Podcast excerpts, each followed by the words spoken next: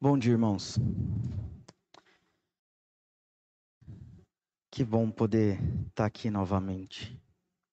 Vamos iniciar a aula de hoje abrindo nossas Bíblias em, no Evangelho de Mateus, capítulo 6.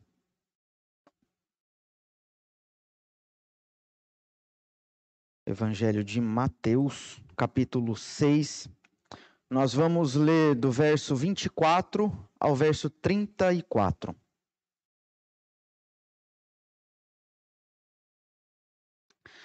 Mateus, Evangelho de Mateus, capítulo 6, do verso 24 ao verso 34. Mateus 6, do 24 ao, 30, ao 34, assim nos diz: Ninguém pode servir a dois senhores, porque ou há de aborrecer-se de um e amar ao outro, ou se devotará a um e desprezará o outro não podeis servir a Deus e às riquezas. Por isso vos digo: não andeis ansiosos pela vossa vida, quanto ao que haveis de comer ou beber, nem pelo vosso corpo, quanto ao que haveis de vestir. Não é a vida mais do que o alimento e o corpo mais do que as vestes? Observai as aves dos céus. Não semeiam, nem colhem, nem ajuntam em celeiros. Contudo, vosso Pai Celeste a sustenta. Porventura, não, valei, não valeis vós mais do que as aves? Qual de vós, por ansioso que esteja, pode acrescentar um côvado ao curso da sua vida? E por que andas ansiosos quanto ao vestuário? Considerai como crescem os lírios do campo, eles não trabalham nem fiam. Eu, contudo, vos afirmo que nem Salomão, em toda a sua glória, se vestiu como qualquer deles. Ora, se Deus veste assim a erva do campo, que hoje existe e amanhã é lançada no forno, quanto mais a vós outros, homens de pequena fé. Portanto, não vos inquieteis, dizendo: que comeremos, que beberemos, ou com que nos vestiremos? Porque os gentios é que procuram todas essas coisas. Pois vosso Pai Celeste sabe que necessitais de todas elas. Buscai, pois, em primeiro lugar o seu reino e a sua justiça e todas estas coisas os serão acrescentadas. Portanto, não vos inquieteis com o dia de amanhã, pois o amanhã trará os seus cuidados. Basta ao dia o seu próprio mal.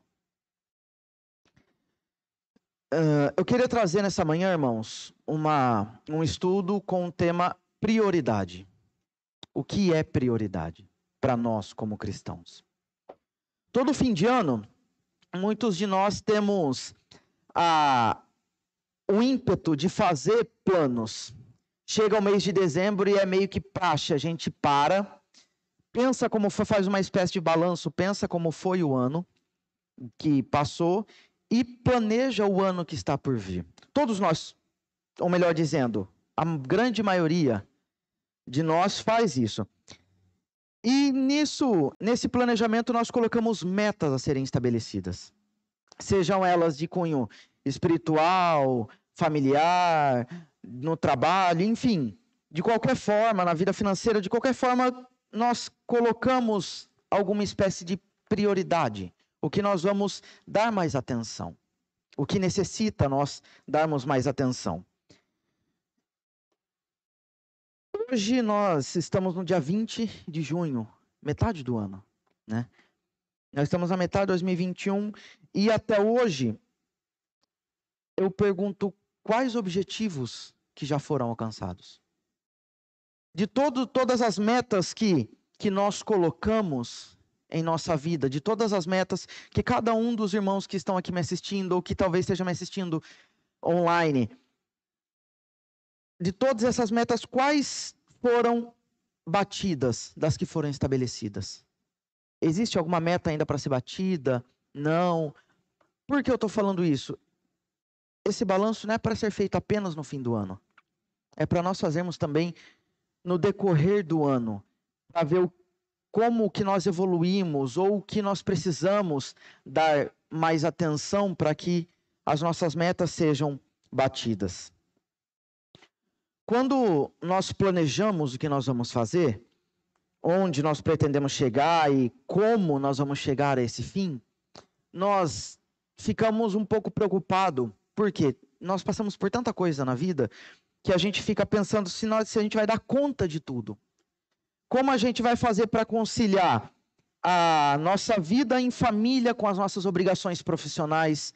Ou como a gente vai fazer para encontrar tempo hábil para fazer os, as coisas que a gente tem que fazer dentro de casa?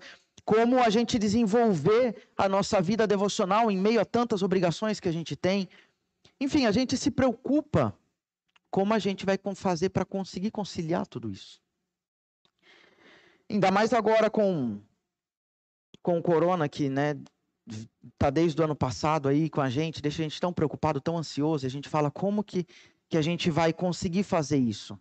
Porque por causa do corona, às vezes muda do nada as, nos nossos planos, a gente é obrigado a adequar. E ao pensar nisso tudo, a gente se pergunta: a que a gente vai dar mais atenção?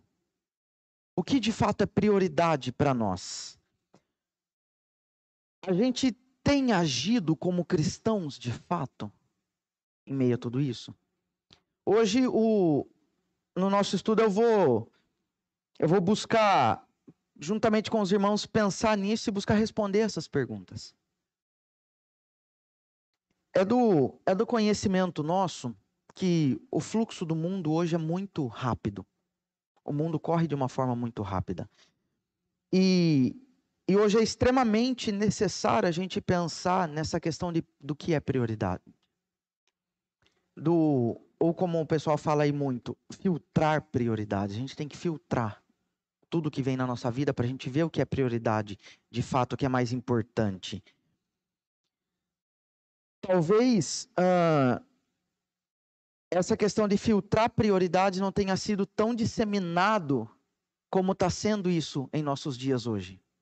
Por conta da correria que tem, por conta de como o corona, o vírus, mudou a nossa vida. Hoje a gente pensa muito no como a gente vai fazer para filtrar. A gente precisa priorizar o que de fato é mais importante. Talvez se nós perguntarmos para algumas pessoas o que é mais importante, a gente vai ter várias respostas, né? Talvez as pessoas digam que as, a família é mais importante, o trabalho é mais importante, a igreja é mais importante. Cada um tem uma, uma resposta para dar se nós perguntarmos. E se a gente for mais a fundo e perguntar baseados em que essas pessoas dão essas respostas, a gente pode ouvir que é baseado no que a pessoa ela responde isso baseada no que foi ensinado a ela, no que foi passado para ela pelos pais ou pela sociedade, enfim. Pode ser que às vezes a pessoa pergunta que a pessoa responda que ela está baseada no que a mídia fala para ela: ah, isso é mais importante porque eu estou vendo na TV que a gente precisa priorizar isso. Ou às vezes a pessoa às vezes até pode falar: ah, eu, isso para mim é o mais importante porque eu acho isso e ponto. Mas se isso for perguntado para nós, como cristãos, o que é mais importante? E qual é a base que nós temos para responder essa pergunta? O que, que a gente diria? Isso é uma coisa que a gente precisa pensar. Porque o que nós usamos de base na nossa vida, o que nós temos de base na nossa vida, é o que dita todo o nosso comportamento. É o que dita a nossa cosmovisão. O que a gente considera de fato importante? Em meio ao fluxo que é desse século XXI, esse fluxo agitado, né, corrido, rápido, a gente precisa parar e pensar nisso a gente tem que ter, como cristão, a gente tem que ter uma resposta firme diante disso tudo, para que quando alguém vier e perguntar para nós, a gente venha dar uma resposta que não desobedeça a Deus, que não o envergonhe, que não envergonhe o evangelho. A gente precisa ter uma resposta firme e coerente com a vontade do Senhor para esse tipo de pergunta. Qual é a nossa prioridade? Vamos, vamos orar, irmãos, para a gente começar a nossa reflexão. Pai, nós estamos mais uma vez na tua presença, Pai, gratos a Ti por nos trazer na tua casa, Gratos a Ti porque o Senhor, mais uma vez, nos permite debruçar na Tua palavra e assim aprender mais do que o Senhor requer de nós. Muito obrigado, Pai, porque em meio a tantas pessoas, aprove ao Senhor nos escolher. Aprove ao Senhor nos separar e nós não somos dignos disso. Nós não somos dignos do Teu amor, nós não somos dignos da Tua graça, nem do Teu favor. Por isso que é graça e nós louvamos ao Senhor. Muito obrigado, Pai, por todas as bênçãos que o Senhor tem derramado. Nós pedimos, fala conosco, Pai. Nos abençoa dessa forma nessa manhã. Nos direciona, primeiramente para a glória do Teu nome, Senhor. Depois para a nossa edificação, para a nossa alegria. Que tudo isso, Senhor, sirva para que nós possamos ter uma vida cada dia mais digna do Senhor, se é que nós podemos viver essa vida. É somente por meio de Cristo e é firmado na obra dele, Senhor, que nós fazemos essa oração. Nos edifica, nos exorta, nos transforma, Senhor, para a tua própria glória. Em nome de Jesus é o que nós clamamos. Amém. Irmãos, uh, o texto que nós lemos, esse trecho de Mateus 6, do 24 ao 34, nos mostra que Jesus estava fazendo o seu famoso sermão no monte dentro do Evangelho de Mateus, é o primeiro grande, importante discurso que ele dá dos cinco grandes discursos que, que é exposto aqui de Jesus. E Mateus, no seu Evangelho, ele busca enfatizar que Jesus é o Messias prometido no Antigo Testamento. E não apenas isso, mas ele é que ele queria redimir. O povo estava esperando esse redentor. E Mateus mostra isso, que Jesus é aquele que ia redimir a humanidade. E não apenas isso, mas também iria estabelecer o reino de Deus aqui na terra. E por que eu estou falando isso? Porque Jesus, quando ele começa o seu sermão do monte, ele começa falando a respeito dos súditos, digamos assim, desse reino. Se nós olharmos no capítulo 5, do verso 1 até o verso 16, nós vemos Jesus falando quais as qualidades desses discípulos. Ah, começa falando das bem-aventuranças, depois fala deles como o sal da terra, a luz do mundo. Jesus ele fala do verso 1 ao verso 16 do capítulo 5 sobre os súditos. Depois dele fazer isso, ele fala sobre a lei. Ele começa falando dele mesmo, né, do verso 17 ao verso 20, e depois ele começa falando qual é o padrão de comportamento que esses súditos desse reino que ele tinha falado anteriormente precisa ter. Então ele vem falando do verso 21 do, do capítulo 5 até o capítulo 7, no verso 27. Ele vem falar sobre ou melhor, no capítulo 7, verso 6, ele vem falar sobre essa, esse padrão de comportamento que os súditos precisam ter. Até o verso 6 do capítulo 7. Então, a partir do verso 7 do capítulo 7 até o verso 27, Jesus instrui aquelas pessoas sobre como entrar nesse reino que ele vem implantar, como fazer parte desse reino. E nos dois últimos versos do capítulo 7, que é onde ele termina o sermão dele, fala sobre a resposta das pessoas a esses ensinos do Senhor. Que no caso fala que as pessoas ficaram maravilhadas com o ensino de Cristo. Este é o primeiro grande discurso de Jesus, do capítulo 5 até o capítulo 7, o famoso Sermão do Monte. E o texto que nós lemos está nesse meio faz parte de, da, do, do pedaço, vamos por assim dizer, no qual Jesus fala sobre o comportamento desses súditos, o comportamento desse, das pessoas que fazem parte desse reino. Se nós olharmos o verso 48 do capítulo 5, Jesus fala assim: Portanto, sede vós perfeitos, como perfeito é o vosso Pai celeste. Jesus ele fala: "Sede perfeitos, como perfeito é o vosso Pai". A hora que ele termina, falar, a hora que ele termina de falar isso, começa o capítulo 6, então Jesus ele começa dizendo como buscar esse ideal de perfeição. Claro que nós sabemos que nós não conseguimos ser perfeitos como Deus é, mas nós temos que buscar chegar o mais, mais perto possível desse padrão. Jesus ele começa dizendo sobre o que é reprovável. Se nós olharmos do verso 1 do capítulo 6 até o verso 18, nós veremos Jesus falando sobre o que é reprovável, ou seja, sobre a hipocrisia, que os súditos do reino dele não pode, ou melhor dizendo, os súditos do reino de Deus não podem ser hipócritas. Depois disso, ele começa a falar em contrapartida ao que é reprovável, ele começa a falar sobre o que é aprovável. Ou seja, que as pessoas devem confiar em Deus, como o rei soberano desse reino, que tem todo o controle de absolutamente todas as coisas e de e de todo mundo na palma das suas mãos. Do verso 19 até o verso 34, que foi o trecho que é o último versículo do trecho que nós lemos, nós vemos Jesus falando sobre esse ser aprovado. Os requisitos para ser aprovado. Então no verso 24, Jesus ele fala sobre um assunto que é importante para nós.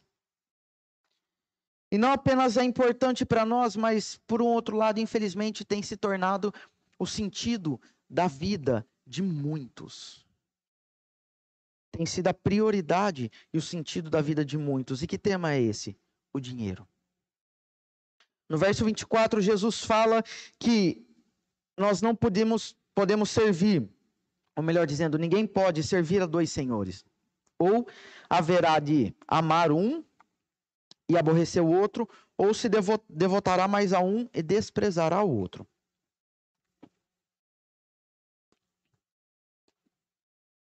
A ideia de servir dois senhores uh, significa que não tem como se entregar, não tem como fazer toda a vontade, não tem como uh, ser escravo de dois senhores. É impossível por assim dizer, nós ficarmos com dois senhores, ou nós temos que escolher um ou outro. Aqui nesse caso, Jesus coloca Deus e as riquezas. Nós precisamos, Jesus não faz nenhuma pergunta aqui, mas nós precisamos responder a isso. Quem que nós vamos ter como Senhor nas nossas vidas? Deus ou as riquezas? Para cada escolha que nós fazemos, existe uma consequência. No Senhor a gente encontra a paz e a possibilidade de viver descansado, sabendo quem o Senhor é. Lembremos nós que Jesus estava falando sobre o que é aprovável para fazer parte do reino dele, que é confiar no Senhor. Então, se nós escolhermos ao Senhor, nós viveremos descansados. Porém, se nós escolhermos as riquezas, é nessas riquezas que é importante, mas se nós fazermos, se nós fizermos ela de nosso Senhor, nós encontraremos ansiedade. E essa ansiedade, o que, que ela faz? Ela tira o sossego. Essa ansiedade, ela rouba a paz, ela traz inquietação, ela traz insegurança. Então, como eu disse indiretamente, fica uma pergunta: como nós vamos viver? Em paz ou ansiosos? E por que Jesus fala isso? Por que eu estou falando tudo isso?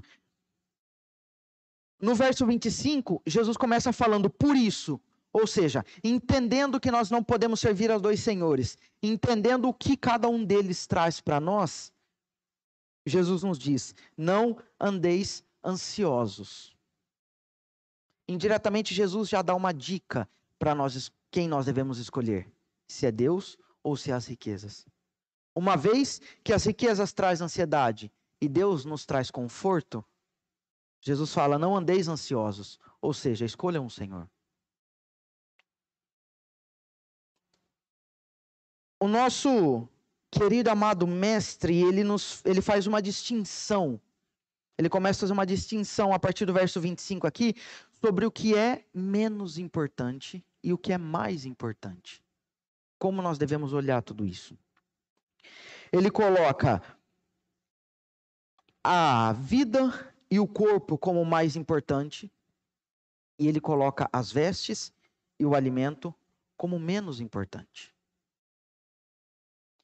Que não é para nós ficarmos ansiosos com qualquer comida ou com qualquer vestimenta, pois isso tudo não é, entre aspas, nada comparado à vida e ao corpo. Então nós começamos a ter uma ideia de como uh, classificar o que é mais importante, como nós entendermos o que é digno da nossa maior atenção. E isso responde à primeira pergunta que nós fizemos lá no início. O que nós devemos, o que deve tomar a maior parte da nossa atenção? Jesus, então, ele fala do verso 26 até o verso 30, ele dá exemplos, não apenas na criação, mas ele dá exemplos também na história, sobre. Uh, que comprovam, melhor dizendo, o argumento dele ter falado que o corpo e a vida é mais importante do que as vestes e o alimento. Ele, ele usa dois exemplos, no caso dos pássaros e de Salomão, para falar o que é mais importante e o que é menos importante. O conselho que Jesus nos dá aqui, no verso 26, ele fala: Observai as aves dos céus. Elas não semeiam, elas não colhem, elas não ajuntam em celeiros, contudo, o vosso Pai celeste a sustenta. Ele fala para nós nos atentarmos para as aves e perceber que elas não trabalham, não fazem absolutamente nada a não ser cumprir o propósito dela, que é voar. E o Senhor a sustenta.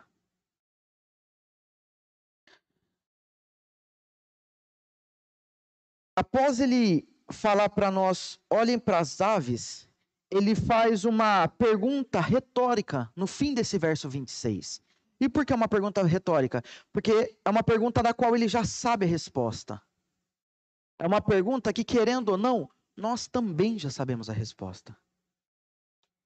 Ele fala: não é a vida mais do que o alimento e o corpo mais do que as vestes? Tanto em Gênesis 1, 26, como em Hebreus também no capítulo 2, nos versos, nos versos 6 e 7, nós podemos ver como o homem é, foi, foi criado e qual a importância desse homem perante as aves, como Jesus coloca aqui. Gênesis 1, 26 fala assim: Também disse Deus: Façamos o homem à nossa imagem, conforme a nossa semelhança. Tenha ele domínio sobre os peixes do mar, sobre as aves do céu, sobre os animais domésticos, sobre toda a terra e sobre todos os répteis que rastejam pela terra. Depois, lá em Hebreus, na carta aos Hebreus, no capítulo 2, nos versos 6 e 7, está escrito assim: Antes, alguém em certo lugar deu pleno testemunho, dizendo: Que é o homem para que dele te lembres? Ou o filho do homem para que o visites? Fizeste-o por um pouco menor do que os anjos, de glória e honra o coroaste e o constituíste sobre a obra das suas mãos. Agora vamos pensar. Se Deus sustenta as aves do céu, que não fazem absolutamente nada, quanto mais aquele que foi criado para dominar essas aves. Se o Senhor sustenta as aves, quanto mais aquele que foi criado, a imagem, de a imagem e semelhança do Senhor, que é a coroa da criação. Senhor, se o Senhor sustenta, digamos assim, as aves que é para ser dominado, quanto mais aquele quem as domina. Por isso eu disse que é uma pergunta retórica. O Senhor faz uma comparação entre as aves e o homem. E diante da nossa importância perante toda a criação, e diante da, da nossa função de dominar a criação, é lógico que o Senhor, se ele sustenta as aves, ele vai sustentar o homem também. Seguindo essa mesma ideia de comprovar o que Jesus falou lá no verso 25, de que o corpo e a vida é mais importante do que as vestes e o alimento? Do, do verso 27, ou melhor, no verso 27, Jesus faz uma pergunta, que ele fala assim: Qual de vós, portanto, por, ansioso que esteja, pode acrescentar um côvado ao curso, ao curso da sua vida? Essa expressão, acrescentar um côvado ao curso da sua vida, indica, traz a ideia de que quem de nós tem o poder de controlar os dias vividos sobre essa terra? Quem de nós tem a possibilidade de estar no comando de quanto tempo a gente vai viver? Essa é uma outra pergunta retórica. Por quê? Nós sabemos que o controle da nossa vida está nas mãos de Deus. Davi, no Salmo 139, no verso 16, ele fala assim: Os teus olhos me viram a substância ainda informe, e no teu livro foram escritos todos os meus dias, cada um deles escrito e determinado, quando nenhum deles havia ainda.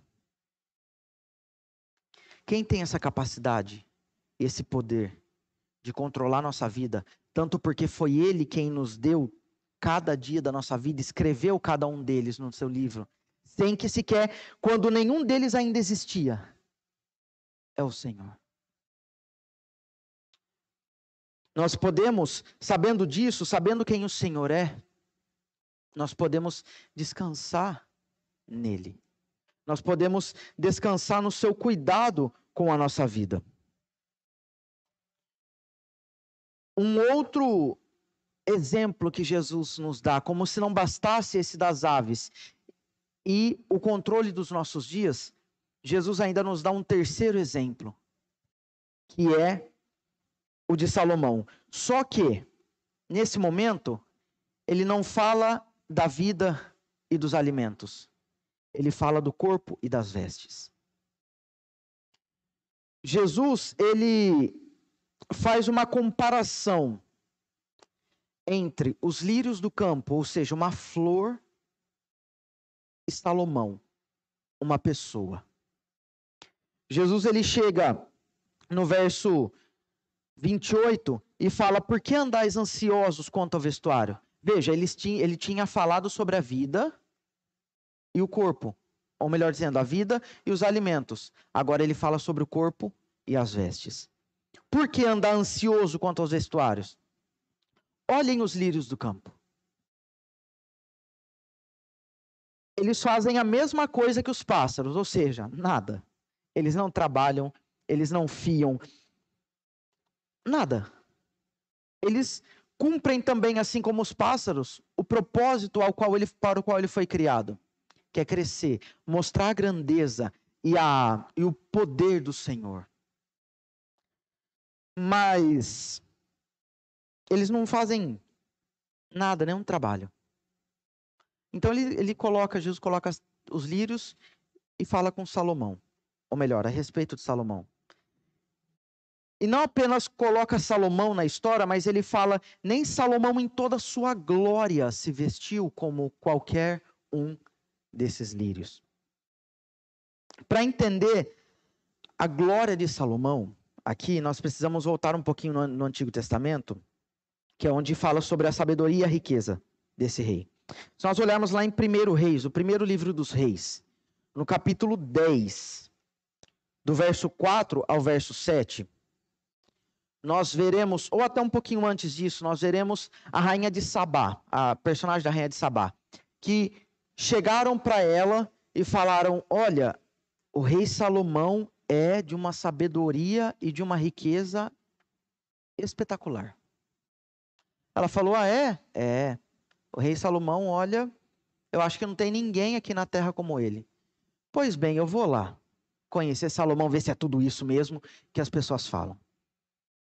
Então, no verso 4 do capítulo 10 de 1 Reis, fala assim: Vendo, pois, a rainha de Sabá toda a sabedoria de Salomão, e a casa que edificara, e a comida da sua mesa, e o lugar dos seus oficiais, e o serviço dos seus criados, e os trajes deles, e os copeiros, e o holocausto que oferecia na casa do Senhor. Veja que o autor aqui ele é detalhista em narrar tudo o que a rainha de Sabá viu de Salomão.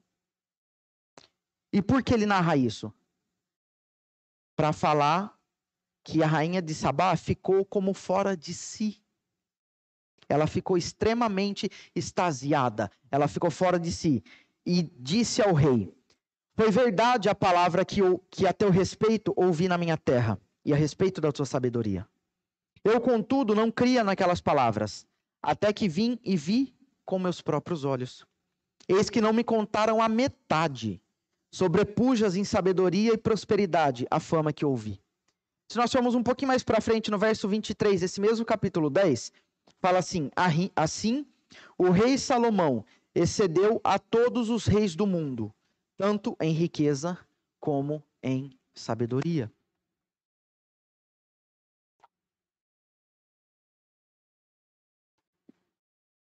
Essa é a glória de Salomão. A sua riqueza e a sua sabedoria. Não houve ninguém na história tão rico e tão sábio como Salomão. Então, quando Jesus fala no verso 29 que nem Salomão em toda sua glória se vestiu como qualquer um dos lírios, a intenção de Jesus aqui não é de comparar a glória do lírio ou a de Salomão para ver qual é mais importante, não. Tanto porque a fonte das duas glórias é a mesma, é Deus. É Deus quem dá a glória para os lírios do campo, com toda a beleza que ele tem. E é Deus quem deu a glória para Salomão, com toda a sabedoria dele e riqueza que ele teve. Ao, quando Jesus falou, ao comparar Salomão e os lírios do campo, ele quis dizer que o Senhor, como o Senhor é a fonte de todas as coisas, nós temos que descansar nele. Descansar no Senhor. Nós temos que nos uh, nos aconchegar, por assim dizer, em Deus. Mas uma coisa que nós não podemos fazer é pensar que nós temos que descansar em Deus porque Ele vai nos glorificar aqui nessa terra, como Ele fez com Salomão. Nós não podemos ah, pensar que nós vamos, ah, eu vou descansar em Deus como Deus usou, como Jesus usou esse exemplo de Salomão, então vou descansar em Deus porque se ele prometeu isso é porque vai acontecer comigo também. Não, pera, não é isso. Isso não é teologia da prosperidade. Isso não é triunfalismo. É palavra de Deus, o que é bem diferente uma coisa da outra. Nós temos que descansar em Deus não por conta do que ele pode nos dar, mas independente do que Ele pode nos dar, nós temos que descansar em Deus, porque é Ele quem cuida de nós. É Ele quem nos dá o sustento. E se nós olharmos para o verso 30, nós entendemos isso. Porque o que Jesus fala no verso 30? Ora, se Deus veste assim a erva do campo que hoje existe e amanhã é lançada no forno, o lírio, uma erva do campo, se Deus uh, veste dessa forma, quanto mais a vós, homens de pequena fé. Se o Senhor se preocupa em dar a vestimenta para um. É, talvez eu esteja insultando o lírio tão bonito, mas se Deus dá as vestes para um mato, o que dirá para nós? Sendo assim, Jesus nos, nos versos 31 e 32, ele nos chama,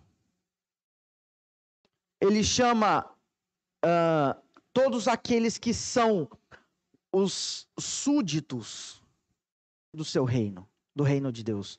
Todo aquele, todos aqueles que se chamam pelo nome do Senhor, que fazem parte desse reino, que buscam seguir a, ao padrão de leis o qual ele, que ele expôs aqui no capítulo 5.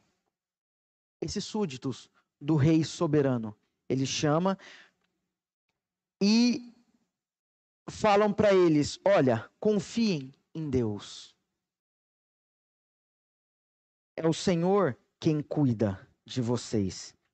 No verso 31, ele começa falando: portanto, não vos inquieteis. É, esse portanto é como se Jesus estivesse dizendo: olha, diante de, de tudo que eu acabei de, de dizer a vocês, não há a necessidade de vocês ficarem desassossegados, inquietos, uh, não há necessidade de vocês ficarem ansiosos. Por quê? Quem fica assim são os ímpios. Quem fica assim são aqueles que não fazem parte desse reino.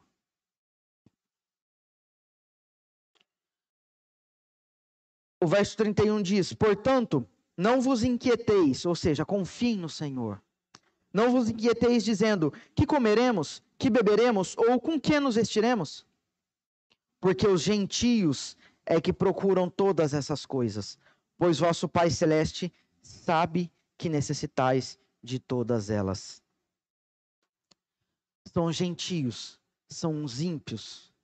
Eles que ficam preocupados com o que é menos importante, eles que ficam ansiosos com o que é menos importante e que são movidos pela busca desenfreada da de comida, bebida e roupa como o supremo bem deles.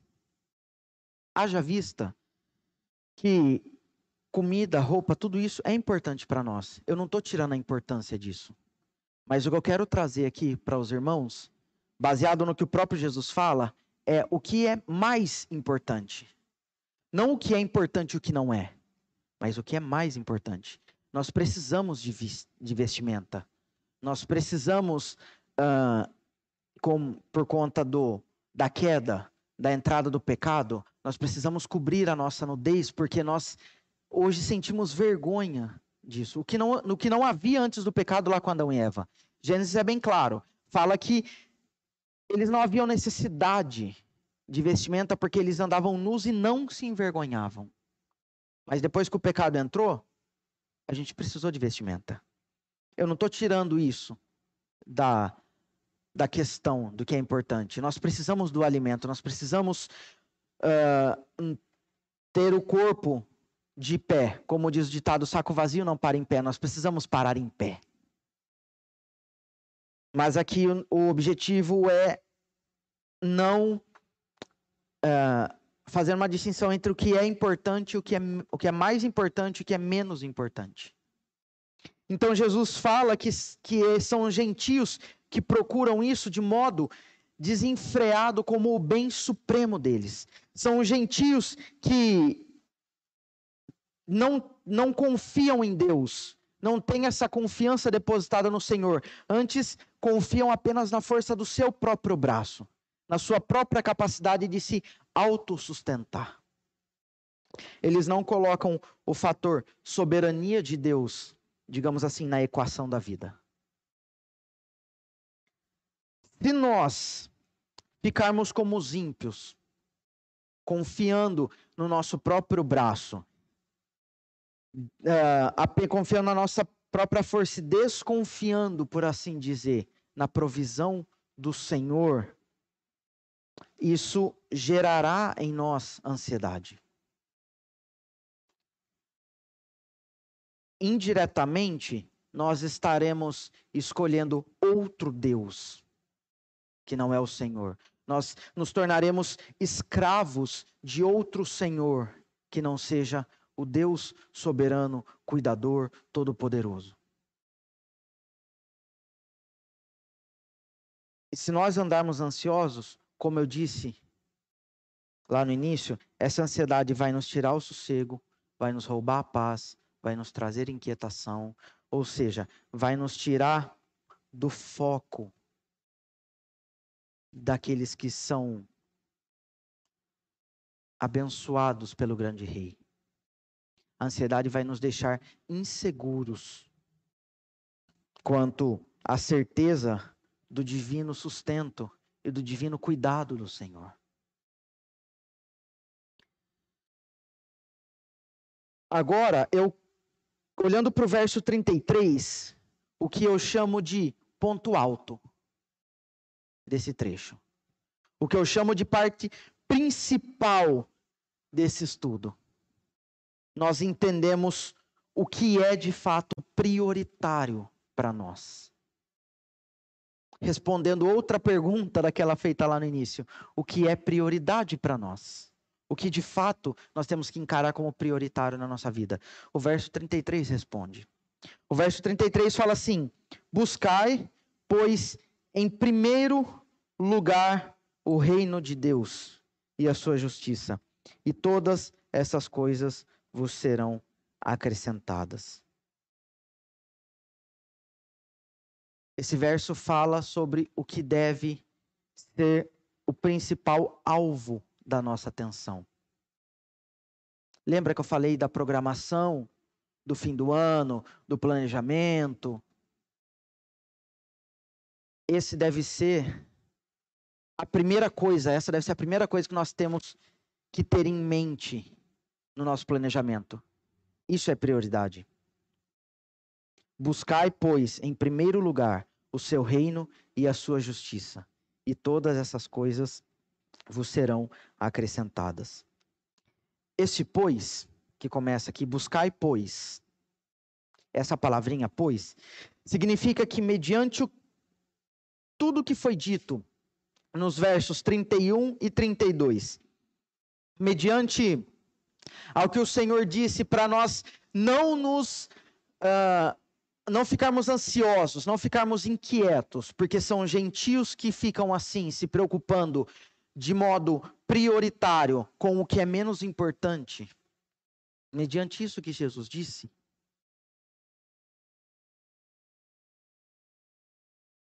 a, nós precisamos responder com uma ação. Esse, pois, dá um sentido de assim, por esse motivo, façam o que eu vou falar agora. Porque eu expus sobre, os, sobre quem é gentil, sobre o que, o que os ímpios fazem, quem eles são e como eles ficam diante disso. Agora façam isso.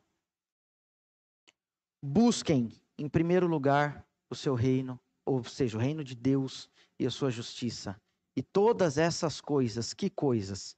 Que foi dito anteriormente: a comida, a vestimenta, tudo isso vai ser acrescentado. Antes de tudo, eu só quero uh, abrir um parênteses aqui, que eu já, eu já vi muita gente interpretar esse versículo de maneira errada. Porque lê ele de maneira errada, grava ele de maneira errada, interpreta ele de maneira errada. Jesus fala assim: buscar em primeiro lugar o seu reino, a sua justiça, e todas essas coisas vos serão acrescentadas. Há um. Desculpem, há um entendimento errado desse versículo que fala: Buscai, pois, em primeiro lugar o seu reino, a sua justiça, e todas as demais coisas vos serão acrescentadas. A gente precisa se atentar a isso, porque não são todas as demais coisas. É todas estas coisas que Jesus está falando. E por que eu estou falando que a gente precisa uh, dar essa atenção a isso? Se nós interpretarmos errado, nós tirarmos um versículo do seu contexto, um, um pequeno texto do seu contexto, e interpretarmos ele de forma errada, fora desse contexto, nós vamos criar heresias, nós vamos criar pensamentos errados, nós vamos disseminar coisas que o texto não está falando. Infelizmente, muitas pessoas usam isso na famosa teologia da prosperidade. O quê? E todas as demais coisas serão acrescentadas. Ah, então busca Deus, dê, dê o todo de você para Ele em primeiro lugar, que você vai ter tudo de Deus para você. Não, não é assim que funciona. Nós vemos em muitos, lugar, as, em muitos lugares as pessoas é, fazendo uma espécie de barganha com Deus, pensando que Deus é barganhador. Olha, toma lá da cá, eu dou aqui para o Senhor, Deus, o Senhor me dá isso, né? Vamos fazer uma troca. É justo. Não, não é assim que Deus trabalha. Deus ele fez uma aliança com o seu povo. E ele abençoa o seu povo simplesmente porque ele quer, a hora que ele quer, como ele quer. Não é porque nós uh, estamos debaixo dessa aliança que isso nos dá o direito de tentar fazer algum tipo de barganha com Deus. Não é assim que funciona o Evangelho.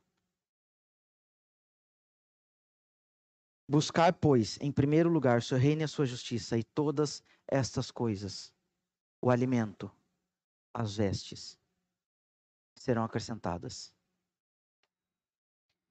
Esse, haja vista que esse verbo buscar, ele está no imperativo. Ou seja, não é opcional. É obrigatório. Nós, se nós nos dizemos por cristãos, se nós nos chamamos por súditos desse reino, súditos desse rei, melhor dizendo, nós devemos, por obrigatoriedade, antes de tudo, antes de nos preocupar com o que é menos importante, do que antes de nos preocupar com o que é secundário, nós devemos buscar o reino de Deus e a sua justiça. Isso é prioridade. Isso é o que deve estar em primeiro lugar dentre tudo que uh, merece a nossa atenção. A ideia aqui sobre buscar o reino de Deus não é sobre, ah, eu vou perder um tempinho ali rapidinho, fazer uma oraçãozinha, ler a Bíblia rapidinho, ah, já busquei o reino de Deus hoje, estou tranquilo. Não. A, a ideia, quando fala assim sobre buscar o reino de Deus, não é sobre fazer apenas o que é certo quando é fácil para nós. Não. A ideia é que nós temos que nos esforçar em fazer a vontade do Rei. Nós temos que nos esforçar em viver segundo o padrão que Ele mesmo estabelece na Sua lei. Lembra que antes de Jesus falar sobre a, o que esses súditos precisam seguir, ele fala sobre essa lei, sobre essa norma, sobre o que rege o reino. Do verso 21 do, do capítulo 5 até o verso 48, ele fala sobre essa lei. O que esses súditos devem fazer para serem partes desse reino para serem dignos, para serem aprovados. Buscar o reino de Deus não é simplesmente fazer o que é cômodo para nós. Porque nós estamos tão acostumados muitas vezes a vir na igreja, chega no domingo, tá chegando o final de semana, a gente fala assim: "Poxa, eu vou na igreja". Ah, tem, tem alguma programação do final de semana? Às vezes, por conta do, do estudo que está tendo aqui no culto à noite, ou às vezes o que é trazido na escola dominical, a gente fala, não, preciso ir porque o estudo está gostoso. Ou porque, ah, preciso ir porque eu tenho que ir, né? Eu, eu sou crente, eu tenho que ir. A gente está tão acostumado às vezes com isso, que a gente não para para pensar que no, no esforço que nós precisamos ter para viver segundo o padrão do Senhor. Aqui dentro da igreja, a gente costuma dizer que é fácil ser crente. Aqui tudo coopera. A música coopera, o sermão coopera, a oração coopera, os irmãos cooperam, tudo coopera para ser crente aqui dentro. Mas quando Jesus fala aqui sobre buscar em primeiro lugar o reino de Deus e a sua justiça, não é só aqui dentro, mas é lá fora. É lá que nós temos que nos esforçar, não apenas em vir da igreja, mas em ser igreja. Nós somos igreja. E é fora da igreja que nós temos que mostrar que nós somos igreja. É fora da igreja que nós temos que mostrar que nós somos crentes, que nós somos cristãos de fato, aqueles que são cópias autênticas de Cristo. Eu estou lá no seminário, de final de semana vem na igreja. Parece, só parece, entre aspas, que para mim é fácil ser crente.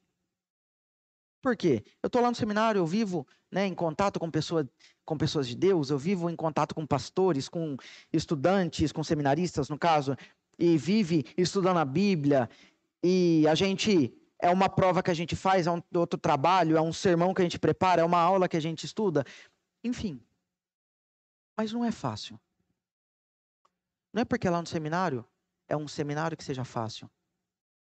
A batalha que cada um de vocês travam fora da igreja, dentro dos seus trabalhos, dentro da, no caso dos jovens, dentro das suas escolas, faculdades, cursinhos, a batalha que todos nós travamos em qualquer lugar, dentro das nossas próprias casas, fora das paredes da igreja, não é uma batalha fácil. E é nesses, é justamente nesses meios difíceis que nós temos que nos esforçar em buscar o reino de Deus, nos esforçar em seguir aquilo que o Senhor deixou como parâmetro para as nossas vidas. Nós temos que obedecer ao Senhor em absolutamente tudo. Nós temos que seguir a Sua palavra de forma absoluta, de forma soberana, de forma primordial. E por que nós temos que seguir a Sua palavra? Porque é nela que o Senhor revela a sua vontade.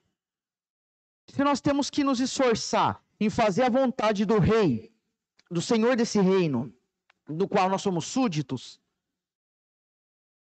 onde nós vamos encontrar essa vontade? Como nós vamos saber qual é a vontade desse rei? É olhando na palavra. Não tem outro meio. Quando Jesus fala sobre buscar a justiça, de Deus, isso significa que nós temos que viver em retidão em todas as áreas da nossa vida.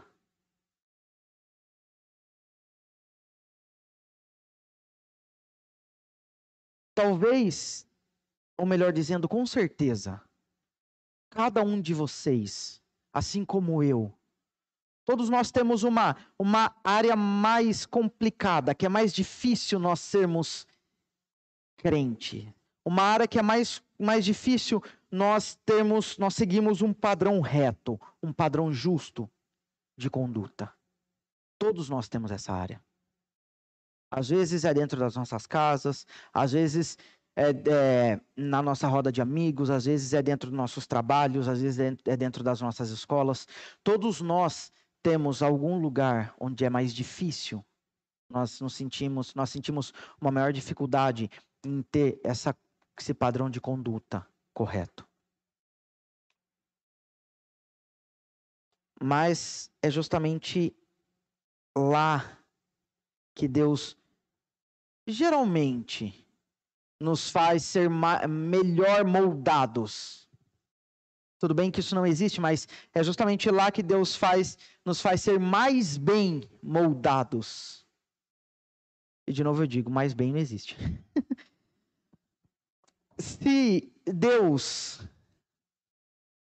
é quem diz o que é verdadeiramente reto na Sua palavra, então nós devemos ser fiéis a Ele, depender dEle e ter a certeza de que é Ele quem cuida de nós.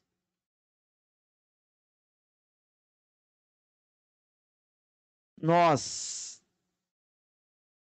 devemos fazer o que é prioritário, que é obedecer ao rei. E fazendo isso, vivendo segundo a sua lei, nós somos abençoados com o que é menos importante. Isso nos faz lembrar Deuteronômio 28. O, um texto que é bastante conhecido por muitos de nós, um texto que é bastante lembrado em toda a Bíblia indiretamente. É, esse texto nos mostra que para termos o sustento do que é menos importante, do que é secundário, nós temos que fazer o que é mais importante, que é obedecer a Deus. Capítulo 28 de Deuteronômio, nos versos 1 e 2, diz assim: Se atentamente ouvires a voz do Senhor teu Deus, tendo cuidado de guardar todos os seus mandamentos que hoje te ordeno, o Senhor, teu Deus, te exaltará sobre todas as nações da terra. Se ouvires a voz do Senhor, teu Deus, virão sobre ti e te alcançarão todas essas bênçãos. Então, daí Moisés discorre, acredito eu, até o verso 14, se eu não me engano. Ele discorre sobre todas as bênçãos que Deus dá, que é decorrente da, da obediência. Ao contrário do que alguns até possam, possam pensar, e principalmente ao contrário do que muitos, infelizmente, pregam hoje em dia, essa questão de obedece e vai ser abençoado não é triunfalismo, não é palavra de vitória, não é uma fórmula uh, simples. Ah, é só obedecer, então vou ser abençoado, então vou lá, obedeço e pronto, acabou. Não, não é assim.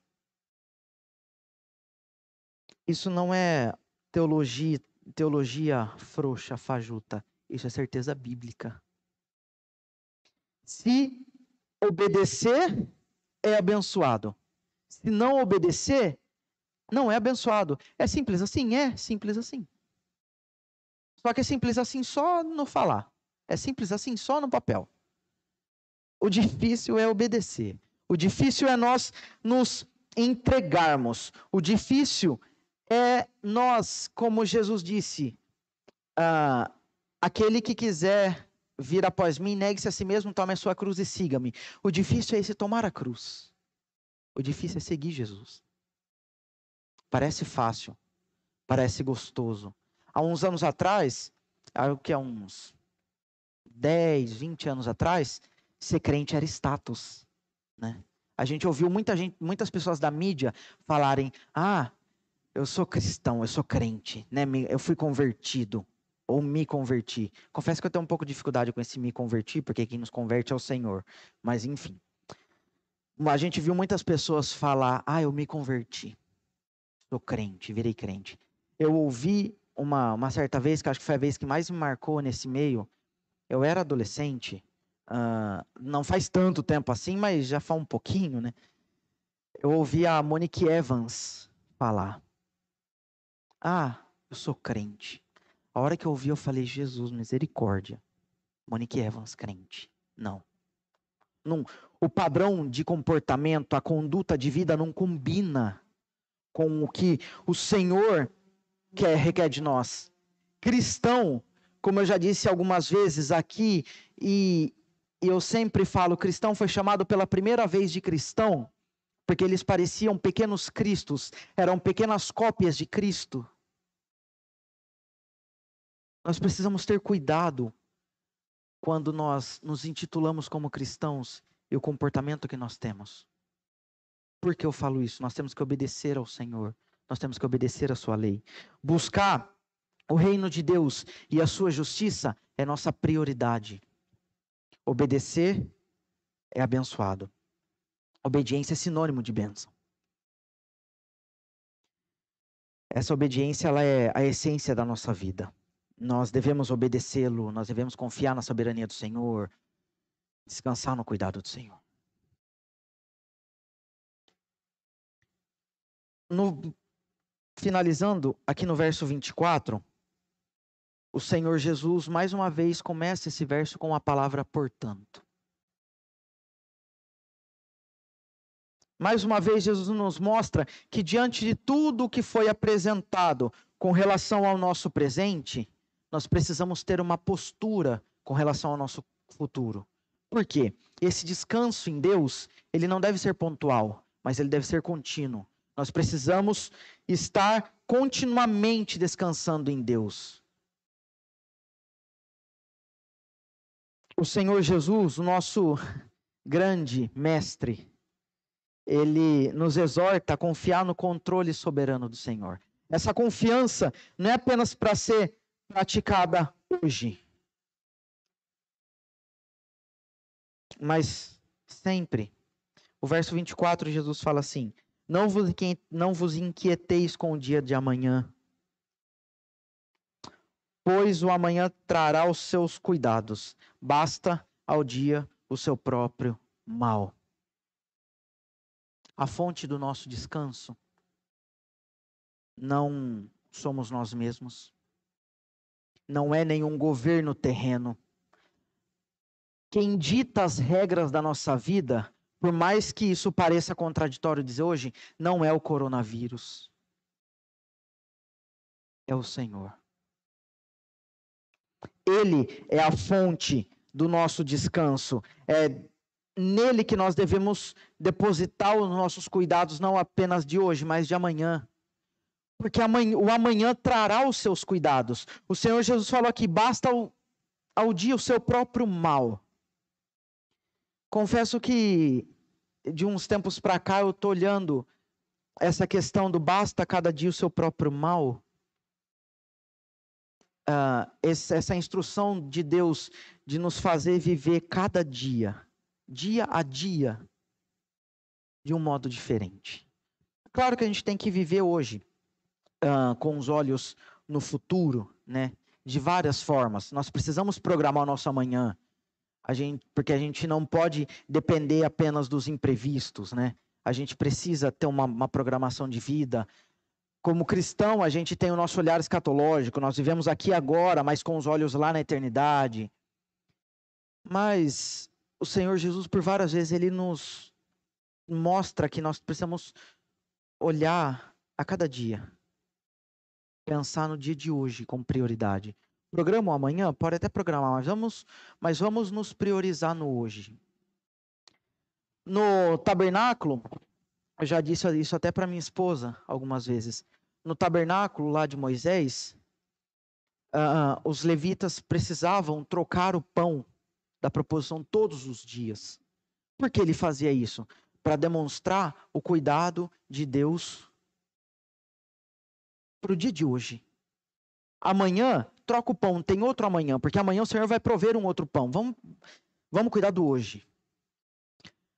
Quando Deus fez descer o maná do céu, ele falou para a nação de Israel: pegue apenas a porção para hoje, porque amanhã eu vou dar uma outra porção. O Senhor Jesus, na sua oração da escola da, da escola dominical, não, perdão.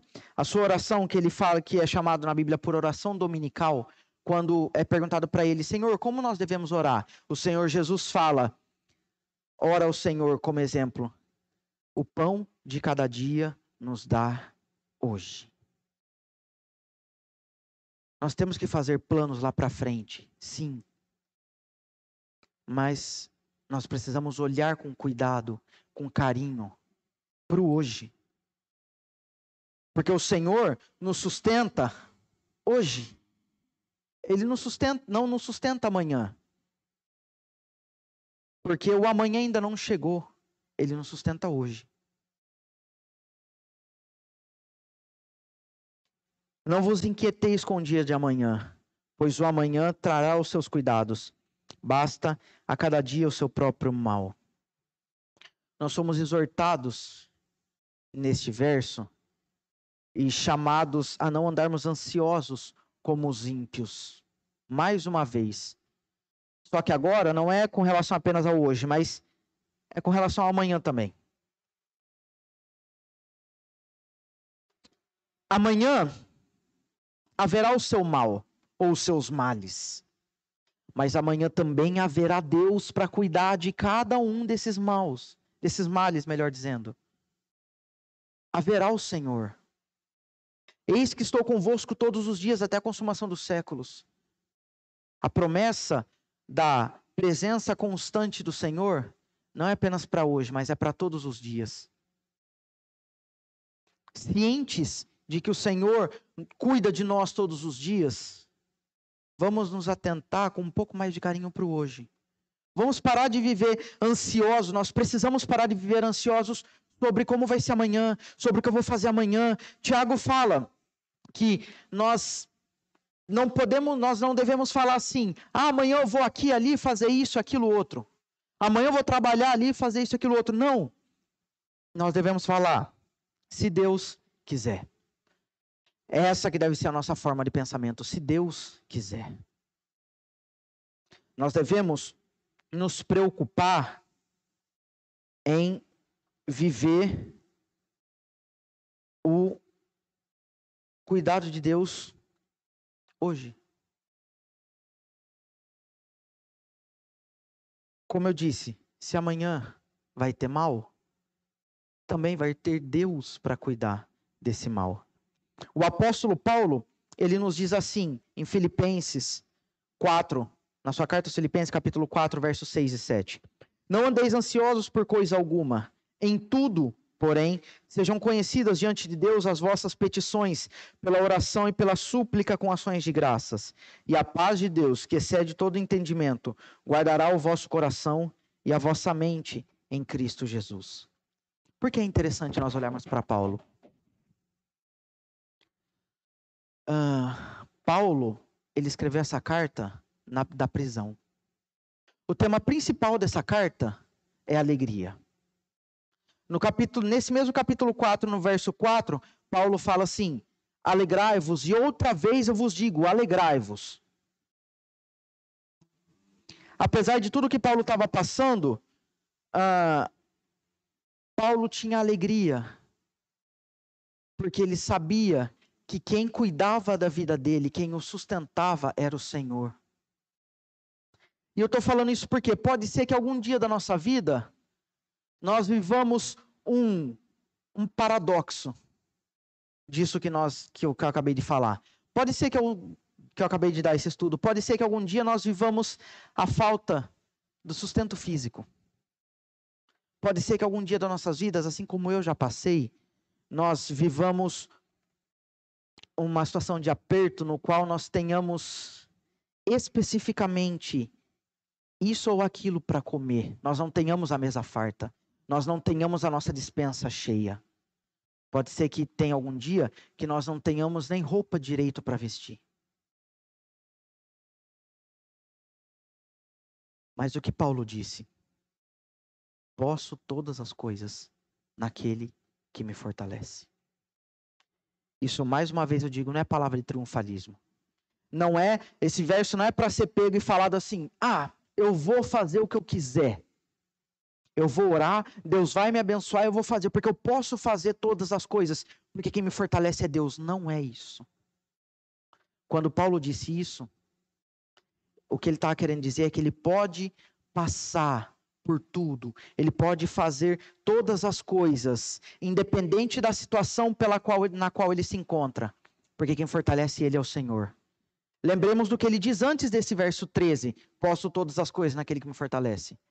Ele falou: Eu sei viver na fartura, sei viver na escassez, sei viver na riqueza, na pobreza, sei viver com muito, com pouco, sei viver de tudo quanto é forma. Já sofri tudo quanto é uh, judiação, vamos falar assim. Já sofri tudo quanto é mal que, uma, que o ser humano possa fazer para mim. Inclusive, ele estava na prisão. Mas ele podia todas as coisas naquele que fortalecia. Porque quem o fortalecia é o Senhor. Por isso que é prioritário nós buscarmos o reino de Deus nos esforçarmos em obedecer à lei do Senhor, como súditos do seu reino. Porque quem nos fortalece, quem cuida de nós, é o Senhor.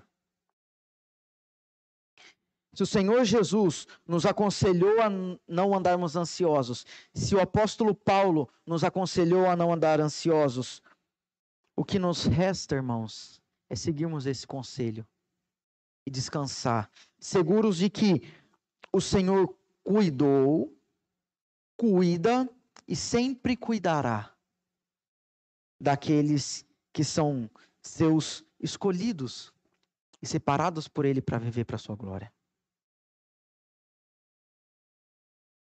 Na, na obediência, em buscar a Deus, em buscar o seu reino, e a sua justiça em primeiro lugar, na obediência à sua lei, em viver segundo a sua palavra, é nisso que está o remédio contra a ansiedade, contra o estresse, contra as preocupações, contra as inquietações, contra tudo que se assemelha a qualquer tipo disso.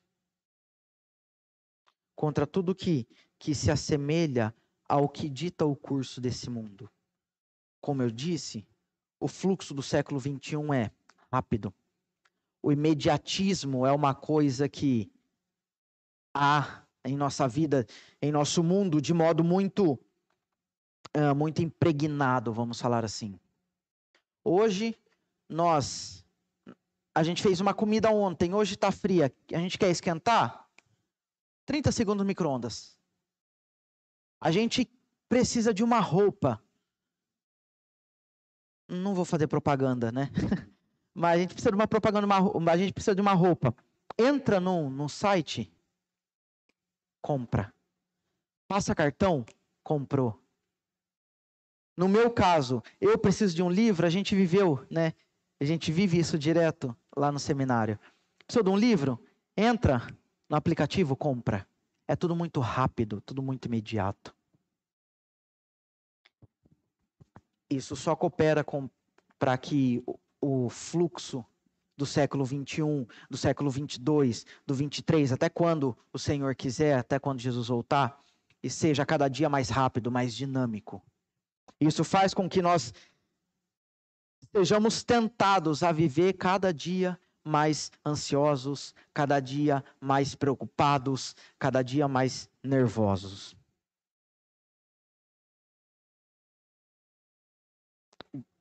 Pensando em tudo isso, irmãos, que eu disse, já concluindo, finalizando o que eu tenho para dizer. Pensando em tudo isso, ah, nós podemos entender como responder a última daquelas perguntas, daquelas que eu fiz lá no início. E nós podemos responder de forma positiva ou negativa.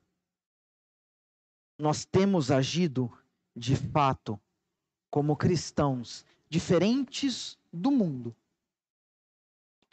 em meio às dúvidas de qual deve ser a nossa prioridade?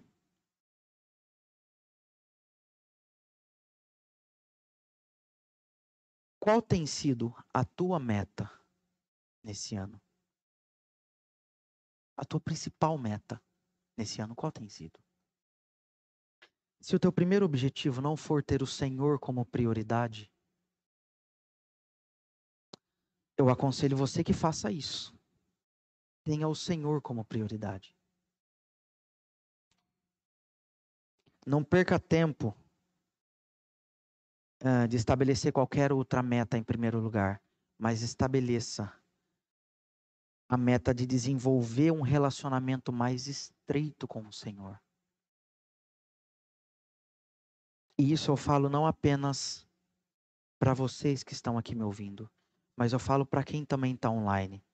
Talvez quem está online tenha, tenha até alguém que ainda não conheça o Senhor. Eu falo, tenha como meta isso. Ter um relacionamento mais íntimo com o Senhor, conhecê-lo por meio da sua palavra. E, consequentemente a isso, se não, e se isso ainda não foi feito, aceitá-lo como seu único e suficiente Salvador, recebê-lo dessa forma. Mas aqui para nós, vamos estabelecer isso como meta principal da nossa vida nós que conhecemos ao Senhor, nós precisamos nos esforçar em manter um relacionamento mais íntimo com Ele, orando mais, lendo mais a palavra do Senhor. Porque é nela que Ele se revela, Ele revela o que Ele quer de nós. Nós temos que nos esforçar em buscar com afinco. Em primeiro lugar, o reino de Deus, a sua justiça e todas essas coisas que é secundária, que foi falado, que Jesus diz aqui nesse trecho que nós lemos, vai ser acrescentada. Nós precisamos buscar viver conforme a sua lei, expressa nas Escrituras. Viver conforme a vontade dEle. Que Deus assim nos abençoe, irmãos, e nos faça viver, nos leve a viver, baseado na Sua vontade, na Sua palavra, e não apenas baseado em nossa ansiedade, naquilo que é secundário. Que Deus nos abençoe. Eu quero terminar relendo esse verso 33 do capítulo 6 do Evangelho de Mateus. Buscai. É Jesus quem está falando isso, não sou eu. Eu só estou lendo as palavras dele. Buscai, pois, em primeiro lugar, o seu reino e a sua justiça.